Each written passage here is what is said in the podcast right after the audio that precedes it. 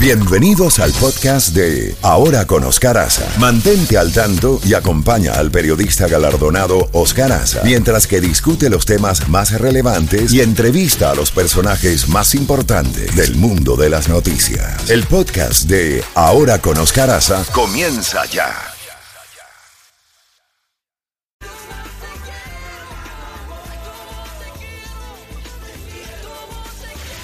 Con Oscar Aza por Z92. Z92, en Ahora con Oscar Aza, contacto directo con Jacobo Goldstein.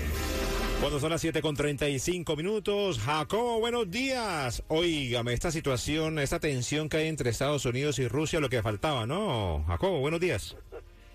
Como que si nos hacían falta más líos, ¿verdad? Tenemos líos en la frontera acá, está el pleito de Rusia, la invasión a Ucrania, estamos viendo que Kim Jong-un eh, anunció recientemente esta semana de que ya hizo pruebas nucleares desde un submarino y que tiene la potencia de poder lanzar misiles que atraviesen Estados Unidos desde la zona del Pacífico hasta la zona del Atlántico. Y yo sí le creo porque hay gente que dice no esas son puras babosadas no yo creo que él tiene armas y él no le gusta que, que lo ignoren ante los graves problemas que están viendo, así que a cada rato hace pruebas, se dice, hey, no se olviden de mí, que yo les puedo joder, como dicen vulgarmente, pero así está la cosa por ese lado. Aquí en Estados Unidos, la quiebra, la bancarrota de ese banco de Silicon Valley, Sí. esto ha tenido repercusiones.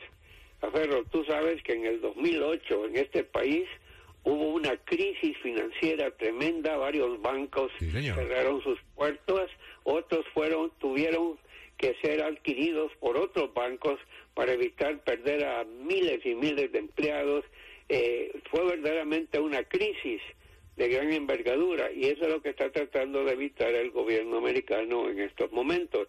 Por suerte, los bancos que se han ido a la bancarrota, que son muy pocos, son pequeños, no son bancos gigantes. En el 2008 hubo bancos gigantes y empresas de inversiones gigantes que fueron a dar al traste precisamente por la forma en que estaban operando. Ahora el Congreso va a llevar a cabo audiencias sobre qué les pasó a este banco de Silicon Valley, eh, en lo que para que vea que Silicon Valley es la zona cerca de San Francisco, en California, donde están las principales empresas que tienen que ver con la parte tecnológica, y ahí se anunció que eh, Facebook y Instagram están despidiendo a 10.000 empleados. Imagínese. Esta semana se anunció. Ya habían anunciado despido de otros.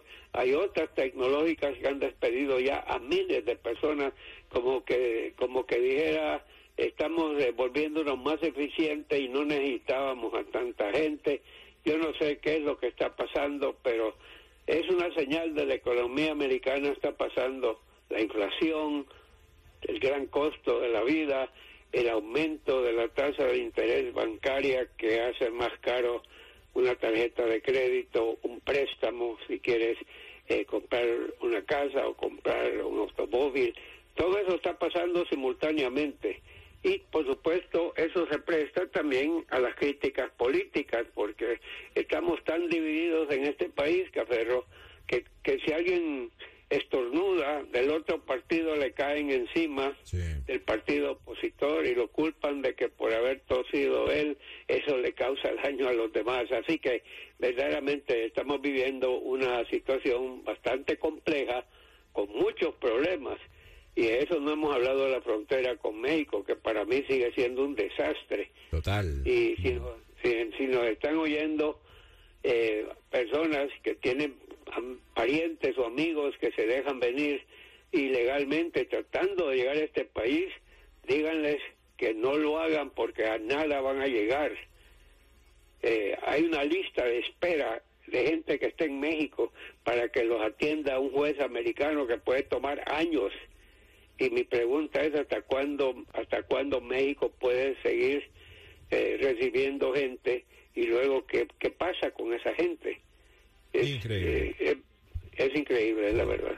Jacobo, y rápidamente, óigame, el dictador de Nicaragua, fuera de que rompió relaciones con el Vaticano, porque el Papa Francisco, como se dice, le cantó la tabla de frente, ahora cerró dos otras universidades privadas. ¿Hasta dónde va a llegar ese dictador eh, Ortega, Jacobo? Imagínese. ¿Mm? Está, está, batiendo el récord. Mira, sí. y, yo, yo conozco el caso completo de los sandinistas, pero antes estaba. Anastasio Somoza Anastasio Somoza estuvo de dictador un montón de años, pero en el caso de Somoza no había tanta sangre, no hacían eso.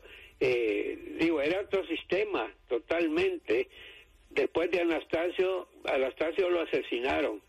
Luego vino un hijo que era un hijo, eh, vaya, serio, digámoslo así, eh, que no era político, y él fue presidente unos años y el país seguía, el país era parte del, Tratado Centroamericano de Comercio, eh, bueno, era, era un país, luego vino Tachito Junior, también, él también, él, fue el que sacaron los sandinistas y todo el mundo creía que va a venir la democracia. A la semana de haber tomado el poder los sandinistas, que fue el 19 de julio de 1979.